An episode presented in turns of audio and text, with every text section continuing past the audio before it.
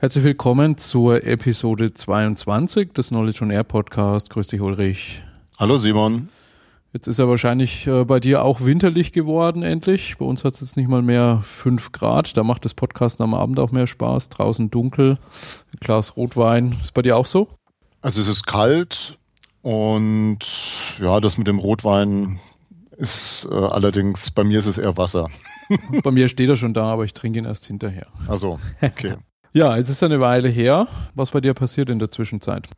Ja, wir waren ja am 19. Oktober beide in dem VDI-Fachausschuss Wissensmanagement im Engineering und hatten das Thema Wissensmanagement und die ISO 9001. Wir hatten da ja schon mal drüber gesprochen. Bei diesem Treffen gab es diesmal einen Gast, den Holger Hoffmann vom TÜV Nord und wir haben über diese Verbindung zwischen Wissensmanagement einerseits, insbesondere die VDI-Richtlinie 5610, Wissensmanagement im Engineering und diesen Anforderungen aus der neuen ISO 9001 2015 gesprochen. Da hat sich das nochmal bestätigt, was wir ja in unserem Podcast vor einiger Zeit schon herausgearbeitet haben, dass es da sehr schöne Anknüpfungspunkte gibt. Wir haben uns, wie gesagt, jetzt da bei diesem Meeting ja sehr stark auf die VDI-Richtlinie beschränkt und bezogen. Und da war aber auch schon die Botschaft, dass wenn man sich an der orientiert, erfüllt man im Großen und Ganzen eigentlich schon diese neuen Anforderungen. Ich weiß nicht, wie du das noch so zusammenfassen würdest.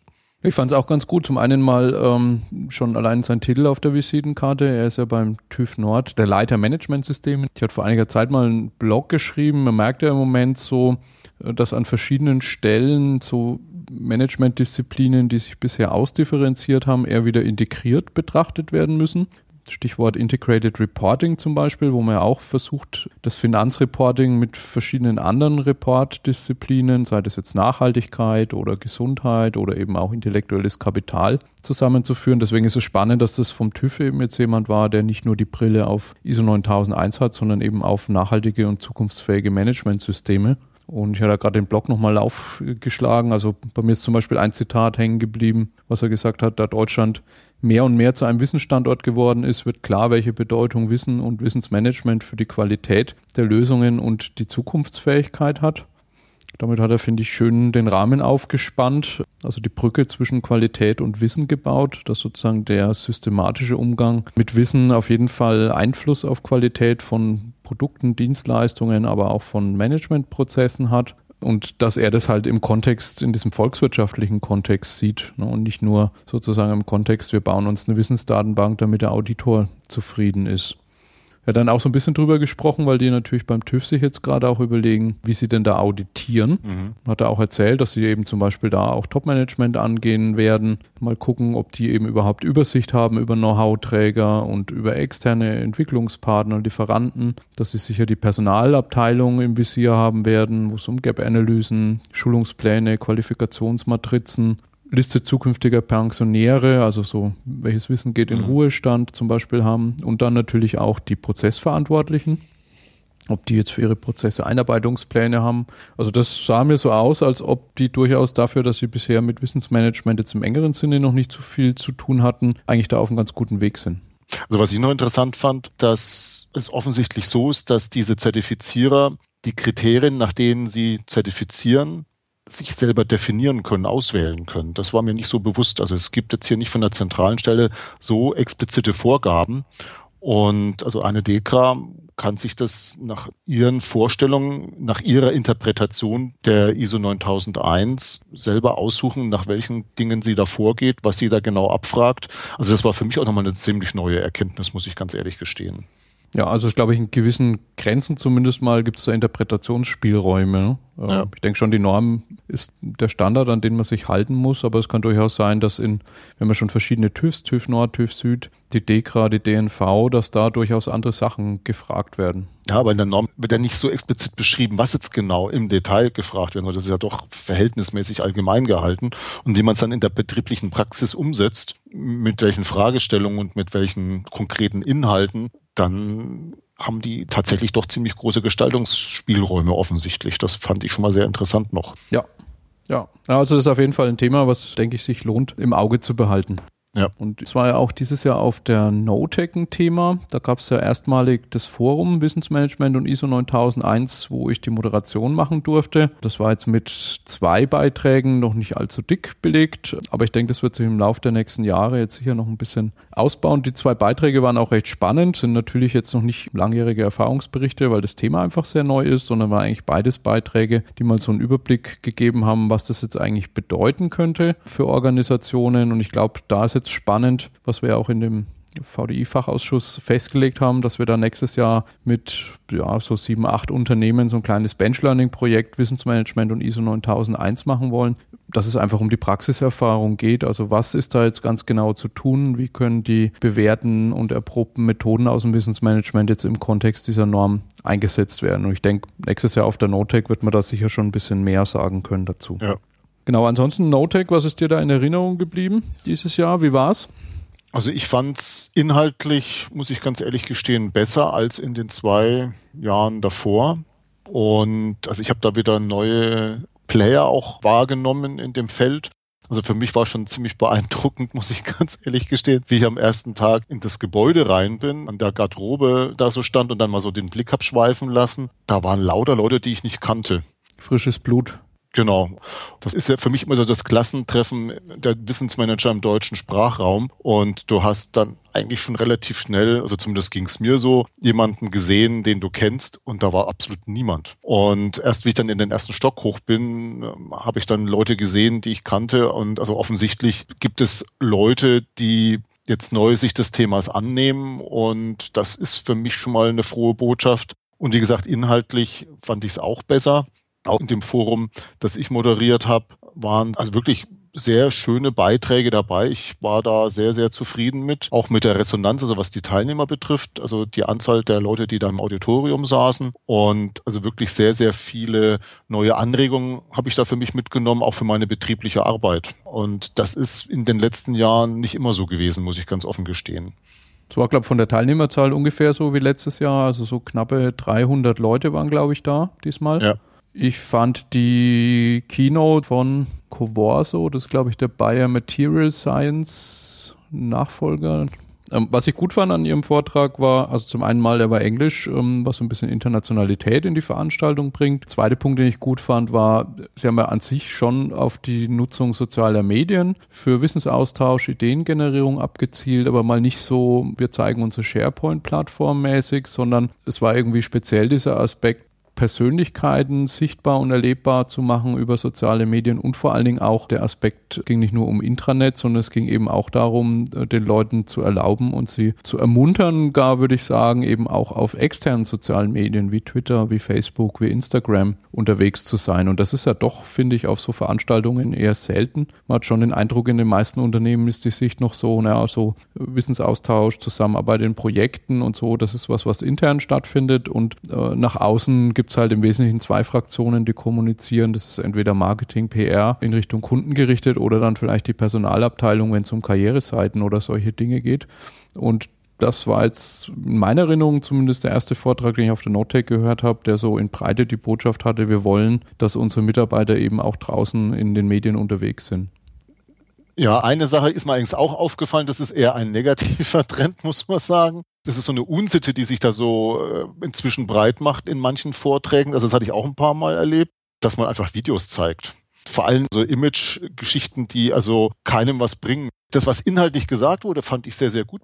Aber es hat immer so den Eindruck bei mir erweckt, ja, die müssen Zeit irgendwie überbrücken. Ja, man hat den Eindruck, die Marketingabteilung hat ihnen das mitgegeben, dass sie den zeigen müssen. Ne? Genau. Also das fand ich äh, völlig richtig, ja, das fand ich auch nicht gut.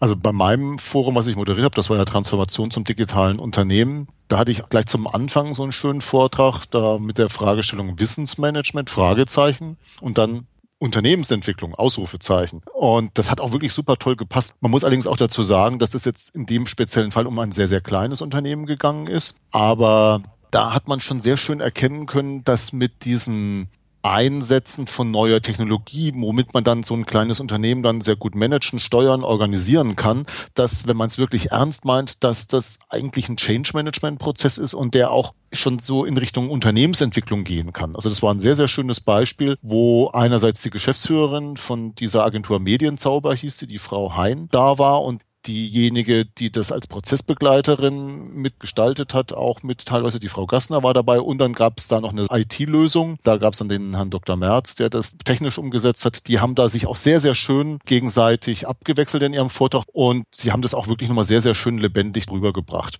Und noch zwei andere Sachen möchte ich kurz aus meinem Forum noch erzählen. Das eine ist einfach ganz lustig, weil der Vortrag vom Manfred Langen von Siemens, der hieß Social Mobile Analytics Cloud. Und ich habe zum Manfred bevor wir in die Moderation eingestiegen sind, haben wir uns noch so ein bisschen kurz unterhalten können vorher. Dann sagt er mal, Manfred, hast jetzt hier irgendwie so Bullshit-Bingo betrieben, so alles, also einfach mal so eine Tech-Cloud, was sind so momentan die en vogue-Themen und hast ja dann da so, ist das mehr so ironisch gemeint, ne, mit dieser Social Mobile Analytics Cloud. Und dann hat mich Manfred aber eines Besseren belehrt, hat gemeint, also in der Abkürzung SMAC wird das dann genannt, das wäre ein feststehender Begriff, das gibt's tatsächlich. Und er hat es dann nochmal sehr schön aufgezeigt, was sich da so hinter verbirgt. Genau, ich war in seinem Vortrag nicht drin, sondern stand irgendwie dann draußen auf der Terrasse mit ihm zusammen, haben wir dann nochmal drüber gesprochen, er hat auch eine äh, ausgedruckte Variante von seinem Vortrag gehabt und man hätte, glaube ich, in dem Titel einfach Kommata setzen müssen, glaube ich, weil das kein Begriff ist oder kein, keine Phrase ist, die dazu gedacht ist, sozusagen durchgängig gelesen zu werden, sondern es bringt, glaube ich, einfach da, wo bisher viele halt so Einzelaspekte beleuchtet haben, also es gab ja oft so die, diese Ansage Mobile First zum Beispiel äh, oder die ganze Cloud-Fraktion oder eben die Big Data, äh, Data Analytics-Fraktion, Data Scientists. Das ist, glaube ich, die Idee, das zusammenzubringen ja, und ja. zu sagen, es geht um Social Media, es geht um Mobile, es geht um Analytics und Big Data und es geht um Cloud ja. Computing. Und da hat er mir da auf seinen Folien so ein paar Quellen gezeigt, wo man eben sieht, dass das durchaus auch im Forschungsbereich eben so ähnlich wie dieses VUCA-Mem, was er so die Runde gemacht hat, eben äh, durchaus gängig ist. Und ich habe mir da auch eine Notiz gemacht, mich da nochmal ein bisschen tiefer einzulesen. Ja. Ja. Und das allerletzte, aber auch nur noch ganz jetzt zum Schluss, zur Abrundung sozusagen, was ich auch sehr spannend fand, sehr abwechslungsreich, das war das Thema Datenvisualisierung im Innovationsprozess vom Dr. Stefan Oertelt und dem Fabian Wittel von jeweils von BMW, sind zwei Innovationsmanager von BMW und die haben aufgezeigt, wie sie mit Datenvisualisierung Projekte priorisieren im Innovationsprozess. Da gibt's also verschiedene Aspekte, nach denen man Dinge auswählen kann. Und das ist aber eigentlich immer sehr, sehr abstrakt. Und die haben das früher mal mit, mit Excel-Tabellen oder so mit Flipcharts beziehungsweise so Pinwänden und Karten gemacht. Und jetzt haben sie ein entsprechendes Tool, eine entsprechende Software, mit der man das alles visualisieren kann. Es sind auch so schöne Effekte einfach drin, aber das macht es attraktiver so zum Zugucken, ja, zum Mitmachen. Und vor allen Dingen ein großer Vorteil ist auch noch mit dabei. Früher, wie sie das so mit, mit Pinwänden und Excel-Tabellen gemacht haben, dann hat man so einen Workshop, so eine Entscheidung in mehrere Einzelworkshops unterteilen müssen und das dann auch auf mehrere Tage verteilen müssen. Und jetzt, so wie ich es verstanden habe, ist es so, dass man das wirklich alles an einem Stück machen kann, weil wenn Dinge eingegeben werden, die dann sofort umgesetzt werden können in die Visualisierung und auch in die Auswahl und man dann sofort die, die Ergebnisse so visuell dargestellt bekommt, sodass man dann die Entscheidung treffen kann, okay, diese Projektidee, die setzt man dann mal lieber eine Stufe tiefer und so weiter und so fort. Und also man ist dann viel, viel schneller äh, in der Entscheidungsfindung auch und hat mich übrigens auch an diese Wissensbilanz Toolbox in gewisser Weise So ein bisschen äh, erinnert. Denn seitdem es die gibt, tut man sich da auch viel, viel leichter mit der Auswertung und man kann sich dann auch so als Teilnehmer von so einem Workshop auch dadurch gleich direkt belohnen, indem man dann, wenn man mal so diese, dieses Assessment gemacht hat, dann sofort auch diese Ergebnisse sehen kann und dann auch so Auswertungen visualisieren kann, so verschiedene Parameter highlighten, ja, dass das einfach lebendiger wird, so ein Ergebnis. Und das war eben auch sehr, sehr schön äh, von den beiden Herren von BMW rübergebracht. Ja, das ist, glaube ich, ohnehin mit der immer größeren Verfügbarkeit von Daten ähm, wird man sich ohnehin an vielen Stellen überlegen müssen, wie da schlaue Zusammenfassungen und auch Visualisierungen aussehen, weil man sehr bald oder auch vielleicht schon heute nicht mehr in der Lage sein wird, alles zu lesen oder alles, alles so zu konsumieren und wahrzunehmen und diese Clusterung selber vorzunehmen. Also dahingehend klingt spannend, ja. Äh, Notec hat ja, glaube ich, auch dieses Jahr erstmalig an in bestimmten Foren zumindest Vorträge aufgezeichnet. Ich habe schon gesehen, da gibt es so mit Slide-Präsenter gemachte Varianten mit dem Sprechervideo links und den Folien rechts. Vielleicht ist ja da der Vortrag von dem Herrn Oertel dabei. Mhm. Müssen wir mal nachgucken im Nachgang, dann würde ich mir den auch nochmal anschauen. Genau jetzt noch unabhängig von dem Forum, was ich moderiert habe. Kurz zu den Highlights. Natürlich eure Keynote, also die von dir und dem Herrn Frank Günther. Genau, von Audi. Was mir da wirklich sehr, sehr gut gefallen hat, weil ich das auch wieder sehr schön reflektieren kann mit meiner betrieblichen Realität in schon verschiedenen Unternehmen, wo ich ja gearbeitet habe.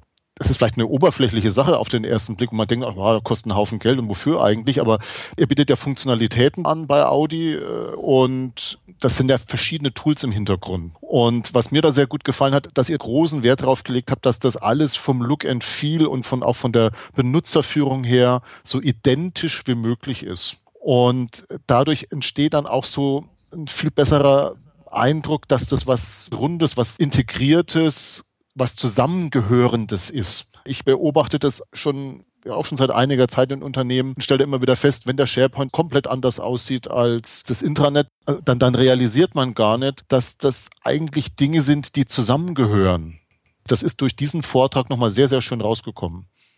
Ja, das ist halt im Internet hat man das natürlich nicht, weil da jede Plattform sozusagen ihre, ja, ihre eigene Benutzerführung, ihre eigenen Begrifflichkeiten hat. Ja kann mir auch vorstellen, im Web, Leute, die da viel unterwegs sind, die haben sich auch daran gewöhnt. Ja, wir haben jetzt da gesagt, im Unternehmen gibt es natürlich viele nach wie vor noch, für die ist ähm, jetzt sind die Plattformen intern auch das erste Mal, dass man sich mit so ja. Dingen im Detail auseinandersetzt. Und da macht es halt schon einen Unterschied, ob Sachen unterschiedlich aussehen, ob irgendwie Funktionen in der einen Plattform like heißt und in der anderen gefällt mir und in der dritten ist es eine Fünf-Stern-Bewertung. Dann hast du natürlich sofort die Fragen, was ist denn da der Unterschied? Und wenn ich hier drücke, was passiert dann da? Am Ende glaube ich, wenn man mal so Total Cost of Ownership rechnet und einfach mal guckt, wie viele Anrufe habe ich dann da auf der Hotline, wie viel Zeit wird verschwendet bei Leuten, weil sie einfach nicht verstehen, was passiert, glaube ich, lohnt sich das schon in Usability und UX da ein bisschen mehr Gehirnschmalz am Anfang zu stecken. Ja, nicht nur das, dass die Leute dann die Funktionalitäten jeweils neu lernen müssen. Ne? Das, das ist das eine. Also wenn ich so an IBM Connections denke und dann hast du noch SharePoint dann auch noch mit dabei und noch so ein paar andere Sachen. Das Interessante ist, dass durch das, was ihr da gezeigt habt, hier viel klarer wird, das gehört alles zusammen. Dass es dann durch diese Vereinheitlichung dann noch leichter zu bedienen ist, das ist dann sehr, sehr schöner, fast schon für mich persönlich fast Nebeneffekt. Auf der anderen Seite hast du natürlich recht, wenn man so an Wartezeiten in Hotlines und so weiter und so fort denkt, hat es auch nochmal eine wirtschaftliche Dimension. Genau. Ja, das war auch also von der Entwicklungsvision. Es gab halt am Anfang von dem Projektleiter schon die Aussage One Portal. Also es soll sich halt anfühlen wie eines. Ne? Gleichzeitig mhm. aber auch kennt man ja von dem David Weinberger zum Beispiel, der dieses von Harvard diesen Buchtitel Small Pieces Loosely Joined. Also im Internet denkt im Moment niemand drüber nach, glaube ich, Wikipedia durch YouTube zu ersetzen oder Facebook durch Wikipedia. Also es gibt halt einfach diese verschiedenen Systemklassen, die auf bestimmte Zwecke hin optimiert sind. Und ich denke, jetzt auch im Bereich IT-orientiertes Wissensmanagement hast du halt nicht den Fall, dass du sagst, okay, da habe ich jetzt eine Plattform. Vielleicht will man auch nicht so viele wie im Internet, aber man wird, glaube ich, immer mehr haben. Und das heißt, diese, dieser Aspekt, diese One-Portal-Philosophie gepaart mit, darunter habe ich halt ein oder zwei Handvoll Plattformen. Das hat man, glaube ich, schon in vielen Unternehmen. Und äh, ja, gebe ich dir recht, das ist an vielen Stellen wird es nicht gemacht, ja, richtig. Ja, den Vortrag, den haben wir auch aufgezeichnet. Also wer den nochmal nachgucken will, werden wir in den Show Notes verlinken.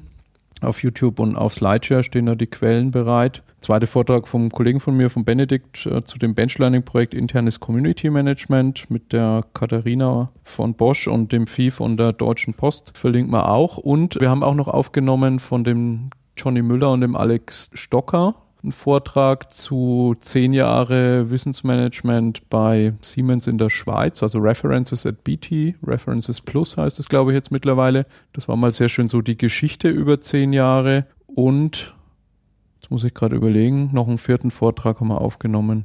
Der fällt mir jetzt aber nicht ein, aber den verlinken wir in den Show Notes trotzdem noch mit dazu. Ja, sonst nur als kleine Randnotiz noch, wir hatten ja diese Orange Night, also diese Veranstaltung quasi Afterwork für die Wissensmanagement-Szene dieses Mal erstjährig auf der Notec gemacht. Bisher haben wir uns ja da immer so eine Bar irgendwo in Hanau gemietet. Da war das dann auch meist kleiner, eher so mit 30, 40 Leuten. Diesmal waren 160 da und ich fand da hinten in diesem hinteren Teil, der so ein bisschen halb neu, halb alt war, war das auch ganz gut so zur Abrundung. Also da konnte man, fand ich, gut sitzen und viele Gespräche gehabt, auch mit Leuten, die ich noch nicht kannte vorher. Ja. Da sind wir jetzt auch gerade am überlegen, ob wir das nächstes Jahr da wieder machen sollen. Was meinst du? Macht das Sinn? Ja, also das war super. Wenn man da einfach bleiben kann, das, es gibt da eigentlich nichts Besseres. Ne? Das ist eigentlich für mich so eine optimale Konstellation. Und habe da zum Glück dann zumindest bei der Gelegenheit dann doch noch den einen oder anderen sprechen können, den ich so tagsüber eben irgendwie nur so zwischen Tür und Angel gesehen habe. Also das ist ja das, was so Tagungen ausmacht, diese, diese Abende, wo man sich da unterhalten kann. Na, ist ja oft so, dass die Leute, die sich eh schon kennen, die tun dann im Vorfeld schauen, dass sie ein gleiches Hotel irgendwie haben oder die mhm. Firmen haben ja auch oft so Kataloge, wo Hotels ausgesucht werden müssen und dann hast du halt letztendlich immer den Aspekt, dass doch immer die gleichen Gruppen dann abends wieder beieinander sind. Ne? Ja, ja. Na schön, also dann werden wir das für nächstes Jahr versuchen, eben dort wieder zu machen. Mhm. Sehr gut. Ja, dann gab es einige Preise, die vergeben worden sind. Der Herbst scheint sich auch so als der Zeitpunkt zu etablieren, wo Wissensmanagement-Preise vergeben werden. Zum einen mal wurde auf den Stuttgarter Wissensmanagement-Tagen der Preis der exzellenten Wissensorganisation vergeben. Da muss ich ganz ehrlich gestehen, von den fünf, die da gewonnen hatten, hatte ich vorher noch nie was gehört.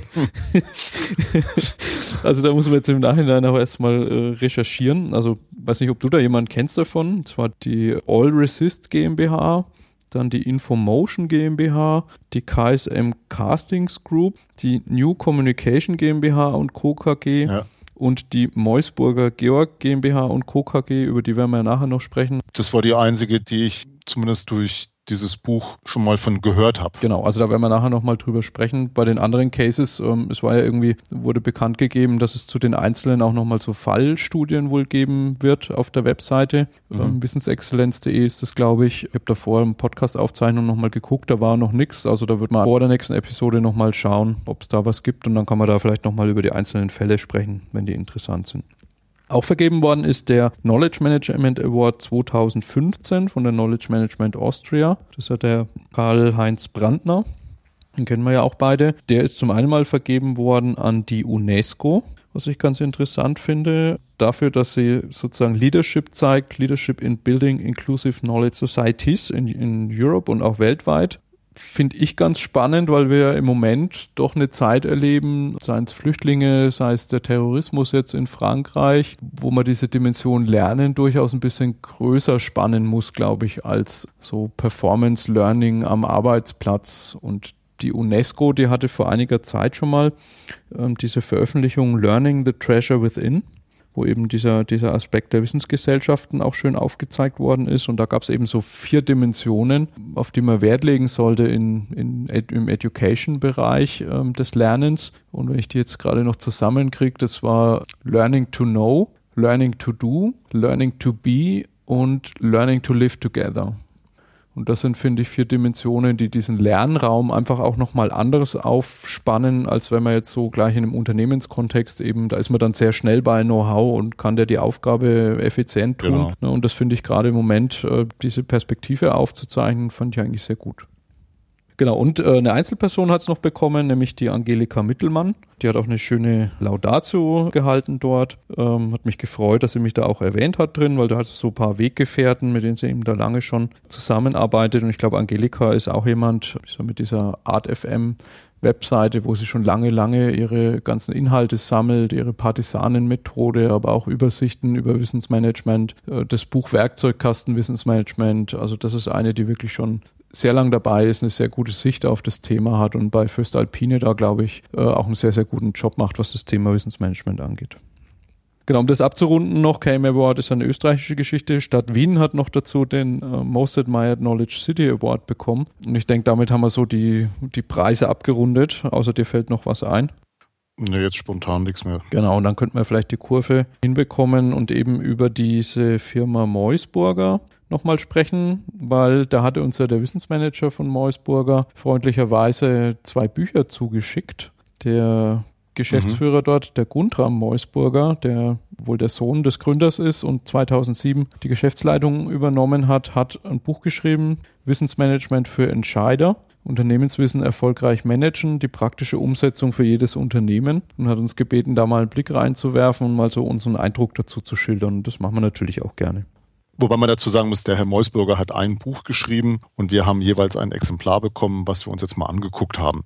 Wobei ich gleich dazu sagen muss, also ich hatte leider nicht die Zeit, es von vorne bis hinten zu lesen. Also das muss ich zu meiner Schande gestehen. Aber ich habe es durchgeguckt nach der entsprechenden Gliederung, habe bestimmte Passagen tatsächlich gelesen, andere Sachen eher überflogen und mal ganz grundsätzlich so vom Handwerklichen her, also sehr, sehr schön aufgemacht, auch schön mit, mit Grafiken, auch mit so bestimmten sich wiederholenden Dingen, also wertvolle Tipps. Das ist dann so entsprechend mit so einer Blase, da steht dann Tipp drin, gekennzeichnet, dann relevante Informationen mit so einer Glühbirne, Übungen sind mit dabei und Beispiele. Das ist immer alles sehr schön grafisch markiert und auch das Layout her ist sehr, sehr schön zum Lesen, sehr angenehm. Inhaltlich, möchtest du da vielleicht dazu beginnen? Genau, also ich sehe es wie du. Also es ist äh, handwerklich, es sind die, es tauchen eigentlich die Dinge, die man erstmal so zitieren sollte, die tauchen alle auf. Es gibt so einen Einleitungsteil, da wird Wissensmanagement definiert, da greifen sie auf die Standarddefinition von Probst zurück. Ich bin im Vorwort ein bisschen gestolpert, da gibt es irgendwie die Aussage, seine Vision ist es, mit Hilfe einer strukturierten Wissensdatenbank allen Mitarbeitern jene Informationen zur Verfügung zu stellen, die zur erfolgreichen Bewältigung ihrer Aufgaben benötigen. Also da sind gleich zwei Sachen drin, nämlich zum einen mal die strukturierte Wissensdatenbank. Ich habe so eine E-Mail-Vorlage in meinem Outlook, mittlerweile gibt es glaube ich nicht mehr, aber äh, Management Circle, die hatten irgendwie irgendwie lange so eine ja, Veranstaltung, Seminar. Seminar, die irgendwie mit dem Titel Wissensdatenbanken überschrieben war und ich habe den lange E-Mail immer, jedes Mal, wenn ich den Flyer bekommen habe, immer die gleiche E-Mail geschickt, warum es Wissensdatenbanken nicht gibt. Also da sollte man vielleicht einfach nochmal terminologisch gucken. Meiner Meinung nach ist, man hat entweder eine Datenbank, dann sind da Daten drin, oder man hat eine Wissensbank, dann steht die im Park und da sitzen zwei Wissensarbeiter drauf und unterhalten sich. Und diese Kombination der Wissensdatenbank, die gibt es einfach nicht. Also das ist, glaube ich, eher so eine Marketinggeschichte, eine Datenbank oder in dem Fall wird es ja dann ein Dokumentmanagementsystem sein, begrifflich aufzuwerten. Aber ich finde das im Kontext des Wissensmanagements gefährlich, von Wissensdatenbanken zu sprechen. Ja, das treibt uns beide ja schon sehr, sehr lange um. Also ich kriege da auch äh, so ein bisschen Gänsehaut und zwar jetzt nicht äh, vor Freude, wenn ich den Begriff Wissensdatenbank lese. Aber wenn man sich da mal genauer anschaut, um was es geht, also was dahinter steckt, das finde ich wirklich sehr gut. Von der Begrifflichkeit her hätte ich es eigentlich auch schöner gefunden, wenn man das anders bezeichnet. Was mir nochmal bewusst geworden ist, jetzt auch in meiner täglichen Arbeit in der letzten Zeit, wir haben uns jetzt immer mehr darauf geeinigt, dass wir, also weil ich den Leuten auch immer gesagt habe, hier Leute mit Wissensdatenbank, eigentlich, also für mich ist da kein Wissen drin. Ja. Wenn man dann aber sagt, ja, das ist Information, dann ist es denen zu minderwertig. Und was mir dann bewusst geworden ist, und das ist jetzt nicht nur ein Kompromiss, sondern das passt für mich auch sehr gut, wenn man von Know-how spricht. Ne? Weil Know-how, also gewusst wie, das ist ja so eine Sache, die kann man ja tatsächlich beschreiben. Das ist eine Variante, mit der ich leben kann. Weil, wie es ja wortwörtlich heißt, gewusst wie, das ist so eine Sache, das kann man noch ansatzweise niederschreiben. Das sind Vorgehensweisen, das ist ein Rezept, wie man Dinge kocht und backt und was weiß ich noch alles. Das sind so Dinge, die man tatsächlich niederschreiben kann. Für mich hat Know-how an der Stelle in diesem Kontext, so wie wir es jetzt zumindest bei uns verwenden, dann nicht so diesen Anspruch, alles abdecken zu wollen, was ein Mensch wirklich weiß.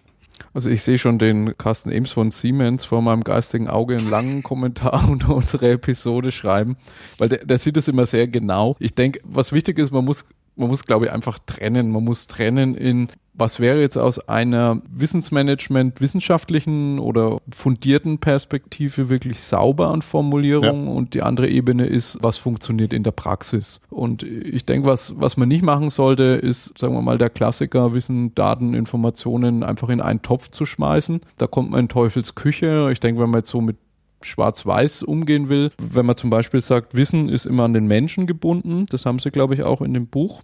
Ähm, mhm. Genau, sie verwenden ja die Probst-Raub-Rumhardt-Definition. Mhm. Da heißt es ja, Wissen ist die Gesamtheit von Kenntnissen und Fähigkeiten, die Individuen zur Lösung von Problemen einsetzen. Wissen basiert auf Daten und Informationen, ist im Gegensatz zu diesen aber immer an Personen gebunden. Ja, und da ist man dann auch sozusagen erstmal auf der sicheren Seite, dass man sagt, Wissen äh, hängt erstmal an einem Menschen. Und oftmals hilft es einem an der Praxis dann zu sagen, gut, Informationen sind halt das, was irgendwo kodifiziert ist, wobei das auch wieder schwierig ist, weil wenn ein Abteilungsleiter irgendwie seine Abteilung über etwas informiert in einer Abteilungsrunde zum Beispiel, äh, dann ist halt der Aspekt der Information, dass die dort was erfahren, was für sie neu ist, also wo in Informare steckt da drin, dass irgendwie die, die Gedächtnisstruktur bei dem Mensch irgendwie in Form gebracht wird, modifiziert wird und das muss erstmal gar nichts mit kodifizierten Inhalten zu tun haben. Mhm. Also da trägt eigentlich dieser Informationsbegriff auch nicht, aber wie gesagt, in der Praxis hilft er eben. Und das Know-how taucht eben auch oft auf. Ich habe das Gefühl, oft wird so Wissensträger auch mit Know-how-Träger äh, mehr mhm. oder weniger synonym verwendet. Ich denke, was halt schwierig ist, ist, äh, es gibt diese Unterscheidung in, in deklaratives und prozedurales Wissen, ähm, wo deklaratives Wissen sozusagen diese ganzen, könnte sagen, Zahlen, Daten, Fakten sind, die der Dokumentation auch sehr gut zugänglich sind. Also ein Großteil der Inhalte in der Wikipedia zum Beispiel ist die Beschreibung von deklarativem Wissen. So Paris ist die Hauptstadt von Frankreich, wie viele Einwohner hat es und so weiter. Das ist auch der Dokumentation sehr gut zugänglich. Hinter Know-how steckt ja eigentlich dieses prozedurale Wissen. Da ist man dann sehr schnell eben auch bei Dingen wie Fähigkeiten beispielsweise, Skills im Englischen, wo es bestimmte Know-how-Elemente gibt, die man gut beschreiben kann. Man denkt an so How-Tos oder Tutorials, ne, wie bediene ja. ich eine Software. Äh, und dann gibt es aber eben auch so komplexe Sachen, ne, wie fahre ich ein Fahrrad oder wie gehe ich mit Kunden um. Da wird es eben schon schwierig, äh, das Wissen vollständig zu kodifizieren und aufzuschreiben. Und deswegen wäre aus der Sicht, glaube ich, jetzt der Begriff Know-how-Datenbank, der wäre anders und würde mir vielleicht an anderen Stellen helfen, aber vielleicht an anderen Stellen auch andere Probleme aufwerfen. Ja, also es ist eine Sache, die, und das ist vielleicht auch nochmal, wir schweifen da jetzt vielleicht tatsächlich ein bisschen ab von dieser Buchrezension, aber es passt vielleicht trotzdem ganz gut, weil es ist ja vielleicht auch die Frage, was ist jetzt zum Beispiel die Zielgruppe für so ein Buch? Ja? Also wenn ich, wenn ich so ein Buch schreibe, wir haben das ja letztes Jahr auch gemacht und es ist ja dann dieses Jahr veröffentlicht worden, dieses Wissensmanagement beflügelt Buch man muss sich ja immer vergegenwärtigen, wer ist die Zielgruppe davon. Und gerade wenn es ums Thema Wissensmanagement geht, die Kommunikation, da muss man verdammt aufpassen. Ich habe einfach aus bitterer Erfahrung lernen müssen, dass es mir nichts bringt, wenn ich versuche, einen Großteil der Belegschaft einer Firma zu belehren, dass sie das also völlig falsch sieht. Man muss schon irgendwo versuchen, Grenzen zu ziehen und man muss sie einerseits bei ihrer benutzten Sprache abholen, aber trotzdem auch versuchen, die Differenz herauszuarbeiten. Und bei uns ist es eben so, dass ich zu diesem Punkt gekommen bin, zwischen Know-how und Wissen zu differenzieren. Was aber recht interessant ist, ich halte ja schon seit vielen Jahren in Hamburg Vorlesungen, inzwischen an der FOM. Und da geht es um das Thema Wissensmanagement, so in der, in der betrieblichen Praxis, was kann man da so machen. Und eine ganz zentrale Sache ist für den Erfolg von Wissensmanagement in der Praxis, bei der Kommunikation sich zu vergegenwärtigen, wer ist meine Zielgruppe. Und wenn sich jetzt ein Carsten Ems über das vielleicht echauffiert, was wir gerade besprechen, dann gebe ich ihm hinter dem Aspekt recht, wenn wir auf der Ebene von Wissensmanagern sprechen. Ähm, ich habe das mal versucht, einfach mit einer Metapher zu belegen. Ich habe nämlich gesagt, den Kontext von Wissensmanagement kann man vergleichen mit dem Thema Automobil. Es gibt Autofahrer, es gibt Automechaniker und es gibt Autokonstrukteure. Auf der Ebene Autokonstrukteur, die Analogie zum Wissensmanagement wäre vielleicht so der Wissensmanagement-Stratege, der Wissensmanager. Da muss man definitiv unterscheiden und da würde ich, wenn man das als Zielgruppe aussucht, würde ich einem Carsten Ems auch komplett recht geben, dass man da ganz massiv differenzieren muss. Auf der Ebene Autofahrer, also Mitarbeiter, der normale Mitarbeiter in einer Firma, den überfordere ich mit dieser großen Unterscheidung. Der braucht es auch nicht wissen. In der mittleren Funktion gibt es dann noch den Automechaniker, der hilft, wenn das Auto nicht so richtig funktioniert wird. Also der muss schon mehr drüber wissen über das Auto. In der Logik bezogen auf Wissensmanagement ist es dann vielleicht so der Wissensmanagementbeauftragte. Wir hatten bei NBW die Rolle des Wissensmanagement-Koordinators zum Beispiel. Das ist schon jemand, der konkreter Bescheid wissen muss, aber auch nicht wirklich diese ganzen Details wissen muss. Und das ist die große Krux. Und das ist natürlich auch für uns als Podcaster hier nicht so ganz einfach, weil wer ist jetzt unsere Zielgruppe eigentlich? Ne? Sind es die Autokonstrukteure, also die Wissensmanager, die Wissensmanagement-Strategen oder sind es eher die Autofahrer, also jedermann? Ja, und tendenziell von dem, was wir ja mal ganz am Anfang gesagt haben, wir wollen ja aus diesem Wissensmanagement Biotop raus und in die breitere Öffentlichkeit hinein, sind wir da tendenziell eher so ein bisschen auf der Ebene der Autofahrer. Aber wir versuchen natürlich auch so ein bisschen über unseren Podcast ja auch die Sensibilität bei den Mitarbeitern, sprich den Autofahrern zu schaffen und dass man zumindest, das ist vielleicht dann auch eine schöne Analogie beim Autofahren, dass man, wenn man an die Tankstelle dran fährt, nicht Diesel einfüllt, wenn man einen Benzinmotor hat. Genau, also ist ein valider Punkt. Meusburger schreibt er vielleicht auch zu Recht. Gerade nochmal geguckt, auf Seite 11 sagt er, leider wird Wissensmanagement in vielen Publikationen sehr komplex beziehungsweise umständlich dargestellt. Oft wird es durch einen akademischen oder wissenschaftlichen Zugang komplizierter gemacht, als es eigentlich ist. Und die Autometapher greift da, glaube ich, ganz gut. Wenn man jetzt die Entwickler zum Beispiel sieht, die haben natürlich tonnenweise Dokumente, Spezifikationen, Lastenhefte über die Entwicklung des Autos. Das würde den Autofahrer komplett erschlagen. Auch die Servicetechniker vielleicht beim Autohändler Autohändler, die haben Reparaturhandbücher und solche Dinge, die auch viel, viel ausführlicher sind als das, was ich als Autofahrer normalerweise in meinem Handschuhfach habe, nämlich ein Bordbuch oder ein Handbuch oder wie immer die Dokumente heißen. Und du hast jetzt gerade den, den Begriff Treibstoff gesagt. Wenn man mal Treibstoff mit Wissen gleichsetzt und bei Treibstoff hätte man jetzt darunter eben Diesel und Benzin und in Zukunft auch Strom und vielleicht Erdgas und noch andere Dinge. Genau. Äh, auf der Ebene ist man da, glaube ich, wenn wir über prozedurales Wissen, deklaratives Wissen, Erfahrungswissen sprechen. Ja. Und ich glaube,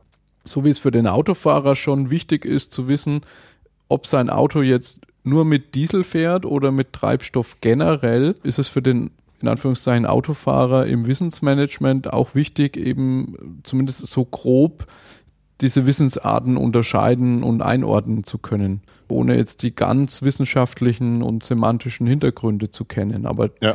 da kann ich mir schon vorstellen, dass man an der einen oder anderen Stelle, wenn ich jetzt sage, ich nenne das Ding nicht Wiki oder ich nenne es nicht Wissensdatenbank, sondern Know-how-Datenbank und einer kommt dann mal drauf, ja, da ist aber jetzt einfach nur der Standort eines Wettbewerbers beschrieben und damit kann ich gar nichts tun. Also da steckt eigentlich gar kein Know-how mhm. im eigentlichen Sinne drin, dass mir das vielleicht da wieder auf die Füße fällt. Also Vereinfachung würde ich sagen, völlig d'accord.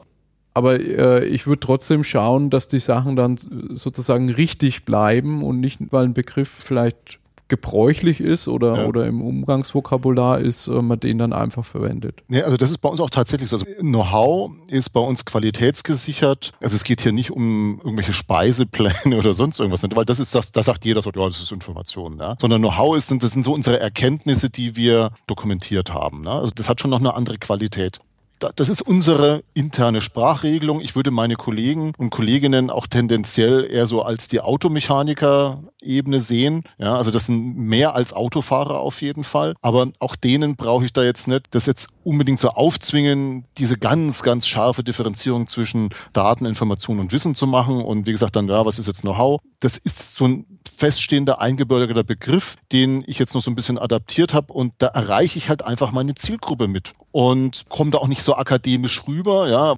Sonst hast du auch keine Akzeptanz in deiner Rolle als Wissensmanager, ne? Aber eins ist ganz klar, ne? also wenn man halt unter unseresgleichen sprechen, dann erwarte ich auch also von einem richtigen Wissensmanager, das ist ja das, was ich auch anprangere in meinem Beitrag, den ich da in diesem Wissensmanagement Beflügelbuch geschrieben habe. Einer der Hauptgründe, warum aus meiner Sicht Wissensmanagement in vielen Organisationen nicht so zum Fliegen kommt, liegt daran, dass die Leute, die diese Aufgabe des Wissensmanagers haben, genau da überhaupt keine Differenzierung machen, also sich mit ihrem Arbeitsgegenstand nie so intensiv auseinandergesetzt haben und gar keine konkrete Vorstellung davon haben, was ist das jetzt eigentlich? Ich bin immer wieder schockiert von Wissensmanagern, wenn man die darauf anspricht, was ist denn jetzt für dich Wissen, äh, wo ist der Unterschied zur Information? Da gibt's für die keinen. Und da muss ich halt sagen, das ist für mich wie ein Autokonstrukteur, der die Gesetze der Mechanik und der Thermodynamik nicht beherrscht. Das geht nicht, dann wird dein Auto nicht fahren. Das ist für mich schlimm, ja. Muss ich ganz offen gestehen. Wir sollten jetzt vielleicht auch wieder zurück zu der Buchbesprechung kommen.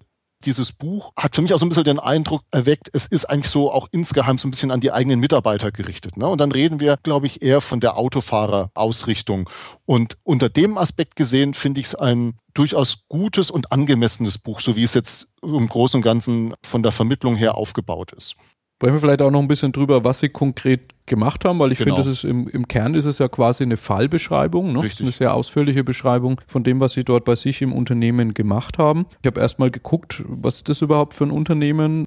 Ein Unternehmen mit ungefähr 900 Mitarbeitern wohl und die haben Produkte, wo ich erstmal nachgucken musste, was das ist. Da, da steht nämlich irgendwo, die stellen Normalien her und ich muss gestehen, ich habe diesen Begriff vorher noch nie gehört.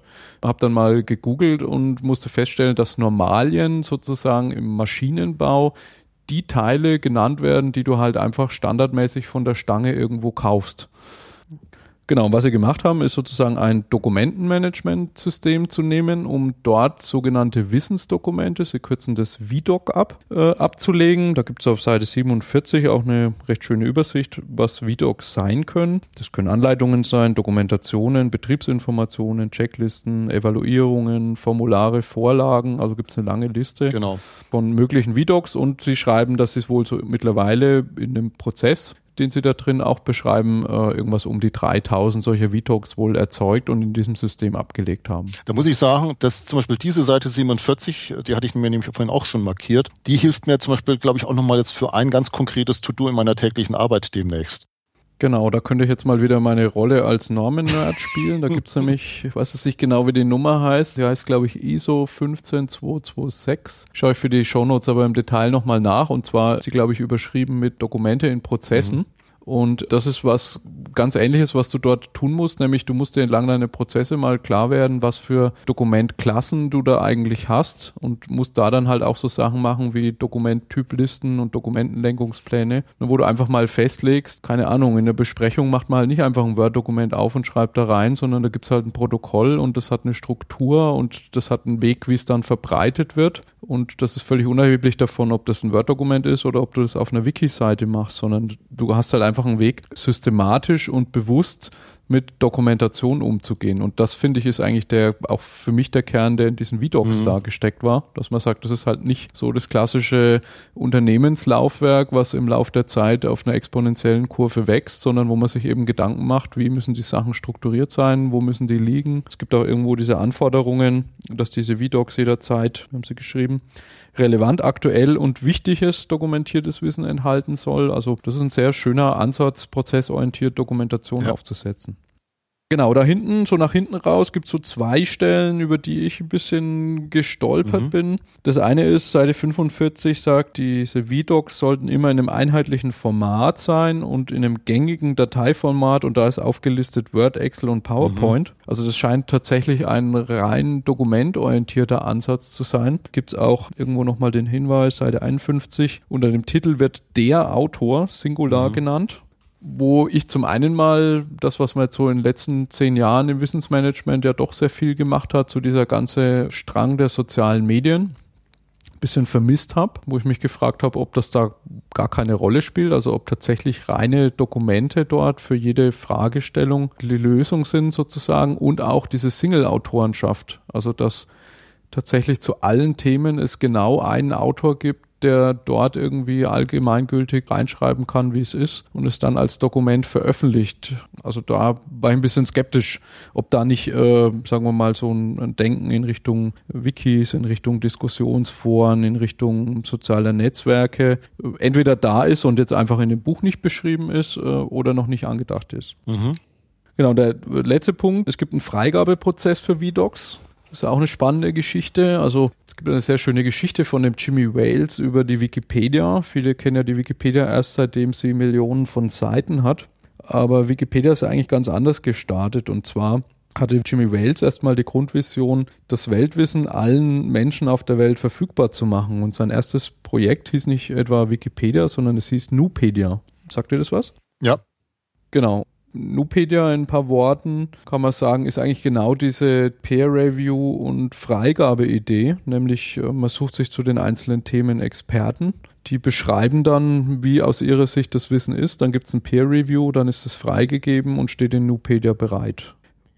Ähm, das kann man auch mal googeln. Also da äh, gibt es einen schönen Eintrag in der Wikipedia wiederum, dass halt da innerhalb von einem Jahr halt extrem wenig entstanden ist. Zweiter Ansatz von Jimmy Wales war immer noch nicht die Wikipedia gewesen, sondern seine Idee war, er hat den Vorläufer der Wikipedia aufgesetzt und hat gesagt, na da können ja jetzt irgendwie alle mitmachen. Und dann kommen die Experten und schauen auf die Inhalte drauf und schaufeln das dann in die Wikipedia rüber. Der Rest ist, denke ich, Geschichte. Die Wikipedia hat sowohl von Qualität als auch von Quantität diese Nupedia bei weitem Zeiten überholt und ich glaube nicht mal ein Jahr Zeit wurde die dann auch einfach nicht weiter verfolgt.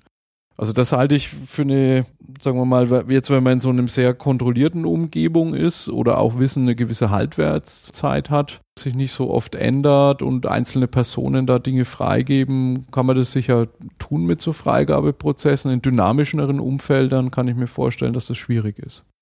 Also das waren einfach so zwei Kleinigkeiten noch nach hinten raus. Vielleicht kriegt man da auch von den Autoren vielleicht noch einen Kommentar, ob sie in die Richtung schon mal gedacht haben oder ob das schlicht und einfach aus bestimmten Gründen kein Thema ist. Aber ansonsten würde ich sagen, wie du, ist eine runde Sache. Das Buch liest sich gut. Äh, 29,50 kann man sich das bestellen. Also wird man auch nicht arm. Ist auf jeden Fall empfehlenswert. Gut, dann würde ich sagen, biegen wir auch in die Endgerade ein. Wir betrachten ja dann immer noch mal so Nutzendimensionen und versuchen das Ganze auch nochmal auf den Punkt zu bringen. Also wenn es um Nutzendimensionen geht und ich mir jetzt das Buch hier so anschaue, dann würde ich mal sagen, es geht primär um Ressourcenoptimierung. Und unter Umständen auch noch so das Thema Risikoprävention könnte dann eine Rolle spielen. Ja, also das sind so für mich die zwei Hauptnutzendimensionen, die man mit diesem Buch in Verbindung bringen kann. Und wenn ich es auf den Punkt bringen will, also da ist mir noch eine Sache eingefallen, da hatten wir ja schon mal über diesen Beitrag, das ist Harvard Business Review aus 1999, glaube ich, gewesen. Ne? Da geht es ja drum um Personalisierungsstrategie beziehungsweise Dokumentationsstrategie, so als zwei Pole. Ne? Hansen et al., genau. What's your strategy for managing knowledge? Genau. Das Buch passt genau für diese Firma, weil was machen die? Die haben einen sehr hohen Anteil von Dingen, die sich wiederholen. Wenn ich da an diesen Beitrag von Harvard Business Review denke, dann passt das genau in diese Richtung und dafür ist es auch ein sehr, sehr geeigneter und passender Ansatz.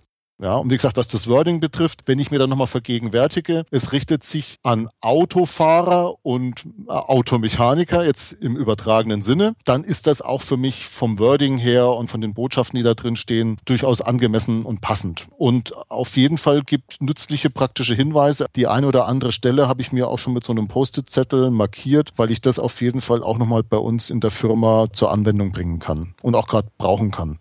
Ja, und da haben sie auch witzigerweise eine schöne Grafik auf der Seite 104 zum Nutzen, gerade zum Thema Nutzen. Da ist über die Zeit aufgetragen, Nutzen und Aufwand. Und der Aufwand macht so äh, relativ früh in der Zeit, hat er einen recht großen Berg und nach hinten wird der kleiner. Da steckt einfach der Aspekt drin, dass solche VDocs zu erstellen am Anfang natürlich aufwendig ist und die Pflege oder die Wartung oder wie man das nennen will, Moment, wie nennen Sie es, die, das Weiterentwickeln, das macht dann natürlich weniger Aufwand. Ne? Das ist so, wie wenn man eine Präsentation ja. mal gemacht hat und die dann nur noch in, in Teilen anpassen muss, das ist natürlich weniger aufwendig. Ja. Und dementsprechend steigt der Nutzen linear über die Zeit an. Ne? Und mhm. das heißt äh, ganz klar, wenn ich jetzt irgendwie Wissen habe, was dann sehr lange in einer gewissen Form gültig ist, was ja ein Anzeichen dafür ist, dass ich eben Dinge tue, die sich oft wiederholen und auch über einen sehr langen Zeitraum, dass es sich dann eben lohnt, am Anfang mal diese Hürde zu überwinden, den Aufwand zu treiben, so Docs zu erstellen, weil ich dann einfach sehr lang davon habe. Ja.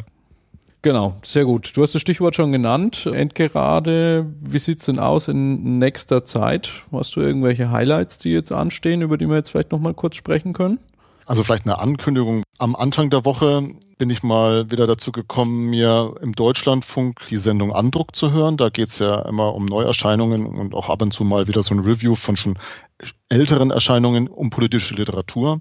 Da ist ein Buch von Joseph Stieglitz besprochen worden. Die innovative Gesellschaft ist das genannt worden. Das, was da besprochen wurde, es strotzt nur so von Wissen und es macht für mich den Eindruck, als wäre es eigentlich ein sehr, sehr gut geeignetes Buch, mal den Aspekt Wissen unter dem volkswirtschaftlichen Gesichtspunkten zu betrachten. Ich habe es mir auch besorgt, es liegt jetzt hier schon an meinem Schreibtisch, allerdings mehr oder weniger noch ungelesen. Ich werde es auch nicht lesen können bis zum nächsten Mal, weil das ist so dick. Also ich war total überrascht, wie viele Seiten das hat. Das hat also reiner Text schon über 400 Seiten, glaube 460 und auch nochmal einen sehr, sehr dicken Anhang. Also es ist auch so ein bisschen kritisiert worden vom Deutschlandfunk, von der Rezensent Dozentin, dass doch sehr, sehr viel wissenschaftliche Aspekte halt mit dabei sind und man braucht auch viele Vorkenntnisse, um das auch wirklich alles verstehen zu können. Also diesen Aufwand werde ich sicherlich nicht treiben können. Ich werde mir einfach nochmal die Rezension anhören und das einfach nochmal bis zum nächsten Mal mir noch näher anschauen und das aber dann auf jeden Fall gerne mal besprechen. Ich schaue gerade raus, da gibt es so schönes Schneeregentreiben. Das äh, deutet darauf hin, dass das eine sehr gute Zeit ist, um sich in Bücher zu vertiefen.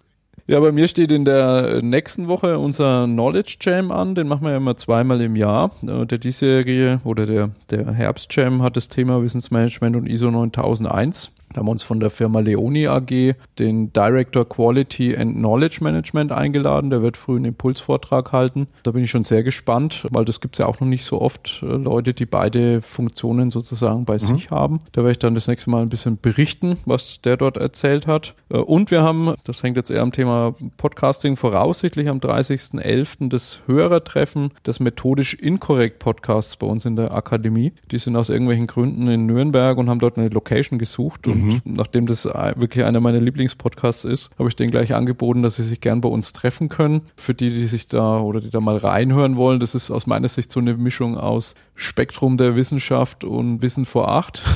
Also die suchen sich halt im Kern immer vier wissenschaftliche Paper und zwar teilweise echt abgefahrene Sachen und mhm. bringen das ziemlich unterhaltsam rüber, was da äh, drin vorkommt und was da die Erkenntnisse sind. Haben die grandiosesten Intros von Podcasts, die man sich überhaupt vorstellen kann. Also wer mal äh, Langeweile hat, dem sei mhm. der Podcast empfohlen. Kann ich vielleicht das nächste Mal auch kurz berichten. Genau, ansonsten wie immer zum Ende der Hinweis noch, gerne kommentieren. Wir haben die Kommentare auf der Webseite. Wir freuen uns über Likes auf der Facebook-Seite. Wir würden uns auch über iTunes-Bewertungen freuen. Da haben wir, glaube ich, an unserem Podcast im iTunes-Verzeichnis bisher noch gar keine Bewertungen. Vielleicht mag da jemand mal reinschauen. Wir hatten schon darauf hingewiesen, es gibt die Gruppe auf Facebook. Da hat auch dankenswerterweise, muss ich gerade schauen, die Rahel Künkel einen Link gepostet zu einem FAZ-Artikel, Digitalisierte Arbeitswelt. Das ist so ein kleines Interview mit der Janina Kugel, das ist ja die neue Personalvorständin von Siemens, die dort berichtet, was die Digitalisierung für Auswirkungen auf die Arbeit der Zukunft hat. Sehr spannender Artikel, also würde ich empfehlen, mal in diese Gruppe reinzugehen, da drauf zu klicken, sich den anzuschauen ein bisschen unter Knowledge on Air auf Twitter und letzte Woche war das Podcaster, der Podcaster Workshop Podlove in Berlin. Da ist eine Studie vorgestellt worden zu Podcasts und erstaunlicherweise gibt es immer noch sehr viele Leute, die Podcasts nicht auf dem Smartphone abonniert haben, sondern entweder im Web hören. Und E-Mail-Listen sind sehr effizient, um Leute per Podcast zu erreichen. Also gerade die, die im Web hören, die haben ja nicht diese Abo-Funktion, dass neue Episoden auftauchen. Auf Basis dieser Studie habe ich die Erkenntnis direkt umgesetzt und wer das denn möchte und E-Mail noch nutzt, der kann sich jetzt bei uns in der rechten Seitenleiste den Podcast auch als E-Mail-Abo bestellen. Keine Angst, gibt es kein Spam, sondern das funktioniert einfach so, dass jedes Mal, wenn wir eine neue Episode posten, man einen kleinen Ping auf E-Mail-Kanal bekommt und dann weiß, da gibt es was Neues zum Nachhören. Gut, damit denke ich, sind wir am Ende angelangt, wenn du nicht noch reinkrätscht und noch irgendein Thema hast. Für heute war es das. Sehr gut, dann würde ich sagen, Ade Ulrich. Ade.